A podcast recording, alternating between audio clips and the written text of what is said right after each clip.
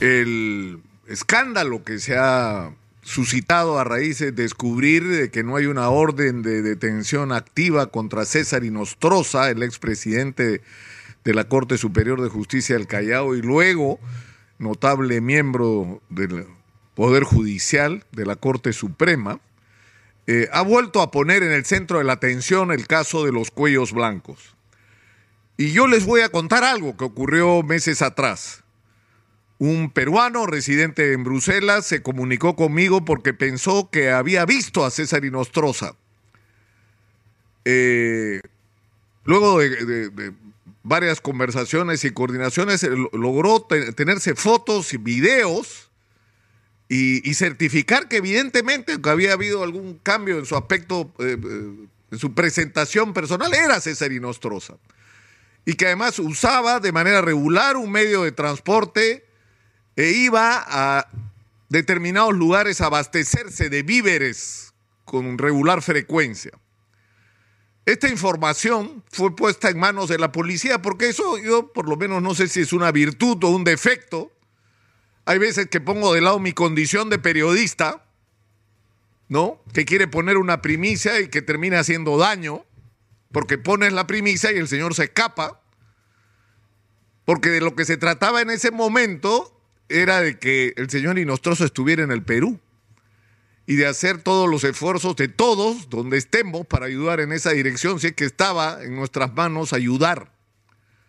En ese momento saltó, porque esta información fue obviamente entregada a las autoridades correspondientes, a la policía, que con gran entusiasmo quisieron articular una operación de captura de César Nostroza y no podían, porque no había orden activa. Este tema no es nuevo.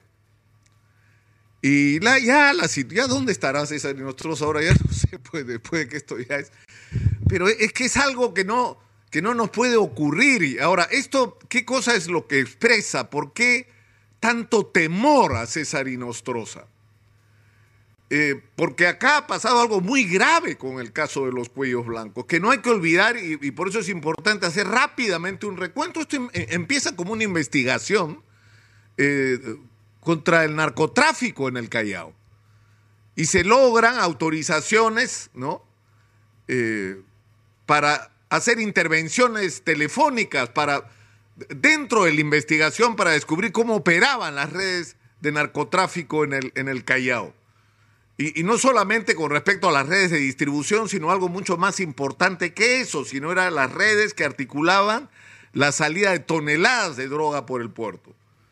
Entonces se logra, la fiscalía logra que autorice un, juzgado que eh, correspondiente, ¿no? Que a través del equipo constelación se, se monte una red de intervención telefónica. Y lo que se descubre no era que eran narcotraficantes eh, coordinando entre ellos sus operaciones, sino narcotraficantes, con abogados negociando con miembros de la Corte Superior de Justicia del Callao, incluyendo sus presidentes, para lograr acortamientos de penas o, cambios de, detenciones por comparecencias a narcotraficantes que por supuesto permitían que se manden mudar, que era lo que ocurría es decir, una red de corrupción dentro del sistema de justicia del Callao para ayudar a los narcotraficantes, lo cual eh, supone un asunto gravísimo, porque las personas que han estado involucradas en estas decisiones no solamente están cometiendo un delito que tiene que ver con el ejercicio de su función, se han convertido en cómplices del narcotráfico y tendrían que ser procesados por eso también, porque un funcionario judicial que toma una medida que favorece a una organización de narcotraficantes, inmediatamente pasa a ser parte de ella. Se convierte en el brazo legal de esa organización de narcotraficantes. Ojo con eso. Pero el tema no queda ahí. Lo que se descubre es que estas personas que estaban detrás de la línea tomaban decisiones no solamente sobre narcotraficantes, sino sobre cualquiera que tuviera un litigio y un juicio se arreglaba en la Corte Superior de Justicia del Callao, pero empieza a aparecer información que ya no solamente tiene que ver con la Corte Superior del Callao, sino con la mismísima Corte Suprema de Justicia. Y ahí es donde aparece César Inostroza claramente. Es decir, una serie de comunicaciones en las que se evidencia que había un tráfico de resoluciones judiciales, que había una red de corrupción dentro del sistema de justicia, donde ya el caso extremo, por lo menos de mi punto de vista, es el caso de una violación, donde se negocia la reducción de pena de un violador y discuten y cuántos años tenía la víctima, si tiene 11 años, no muy... O sea, era vergonzoso lo que esas, esas evidencias registradas en conversaciones, en chats y en llamadas telefónicas demostraban. Y esto fue lo que desató el escándalo de los cuellos blancos, que por lo menos desde mi punto de vista fue equívocamente manejado desde el punto de vista mediático, porque lo que necesitábamos en ese momento no es que la investigación fuera entregada a un determinado medio de comunicación, sino que el país entero conociera lo que estaba pasando y se avanzara en esa investigación de la manera más rápida y eficiente posible para saber cuáles eran sus alcances. ¿Por qué? Porque estaban involucrados, eh, eh, por un lado, narcotraficantes, por el otro lado, eh, sentenciados y procesados que estaban liberándose de sus procesos por esta cadena de corrupción, miembros del sistema de justicia, pero no solamente ellos. Algunos empresarios inescrupulosos que coimearon a miembros del sistema de justicia para librarse de sus responsabilidades. Políticos, políticos que estaban involucrados en estos temas, periodistas que eran parte de toda esta red de los hermanitos. Entonces, y ocurrieron varios hechos significativos ahí, había una cantidad enorme de material que tenía que ser revisado. Es decir, tenía que hacerse la escucha absolutamente rigurosa de las conversaciones, pero sobre todo determinar de quién eran los números. O sea, quiénes eran los que habían estado en comunicación. Y terminaron poniendo en evidencia y maltratando a gente como el señor Camayo, que en realidad era un factor absolutamente eh, prescindible si es que hablamos de una organización criminal que no cumplía ningún papel relevante y que terminó siendo la figura de un escándalo que en realidad alcanzaba a otros personajes que hasta ahora están en la sombra. Y dentro de esta investigación, primero, no se deslacraba la, información de las llamadas. Segundo, no se, no se determinaba quiénes eran los titulares de estos números telefónicos. Porque es importante saber quiénes eran y cuántas veces se comunicaban. En algunos casos podrá tener justificación por el papel que cumplía cada cual, pero en otros no. Hay personas que tienen 70 llamadas con César y Nostroza en el momento en el que estaban llevando adelanto juicios incluso por narcotráfico. Y que son intocables, no se habla de ellos. Pero han ocurrido otras cosas graves en este proceso. Se produjo una vez una reunión que está acreditada en el hipódromo de Monterrico, donde están presentes miembros del entonces Consejo Nacional de la Magistratura, el congresista Rolando Reategui y quien es hoy miembro de la Junta Nacional de Justicia, la señora María Zavala. ¿Y cuál era el objeto de esa reunión?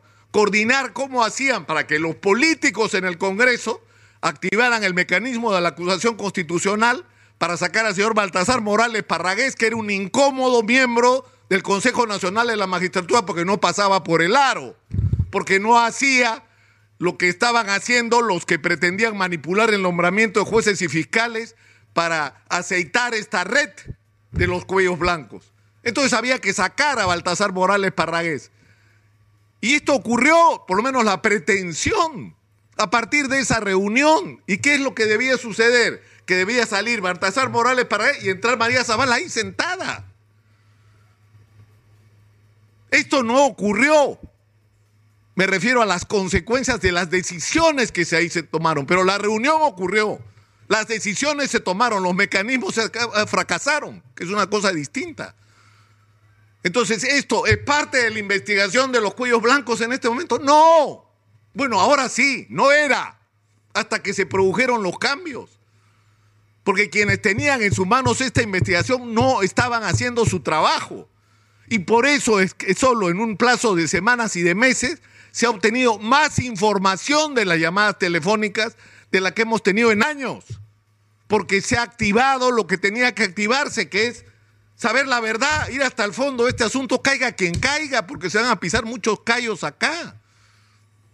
Entonces yo creo que esta discusión sobre lo que está pasando con la orden de captura internacional contra César y Nostroza tiene que ir más allá que esto.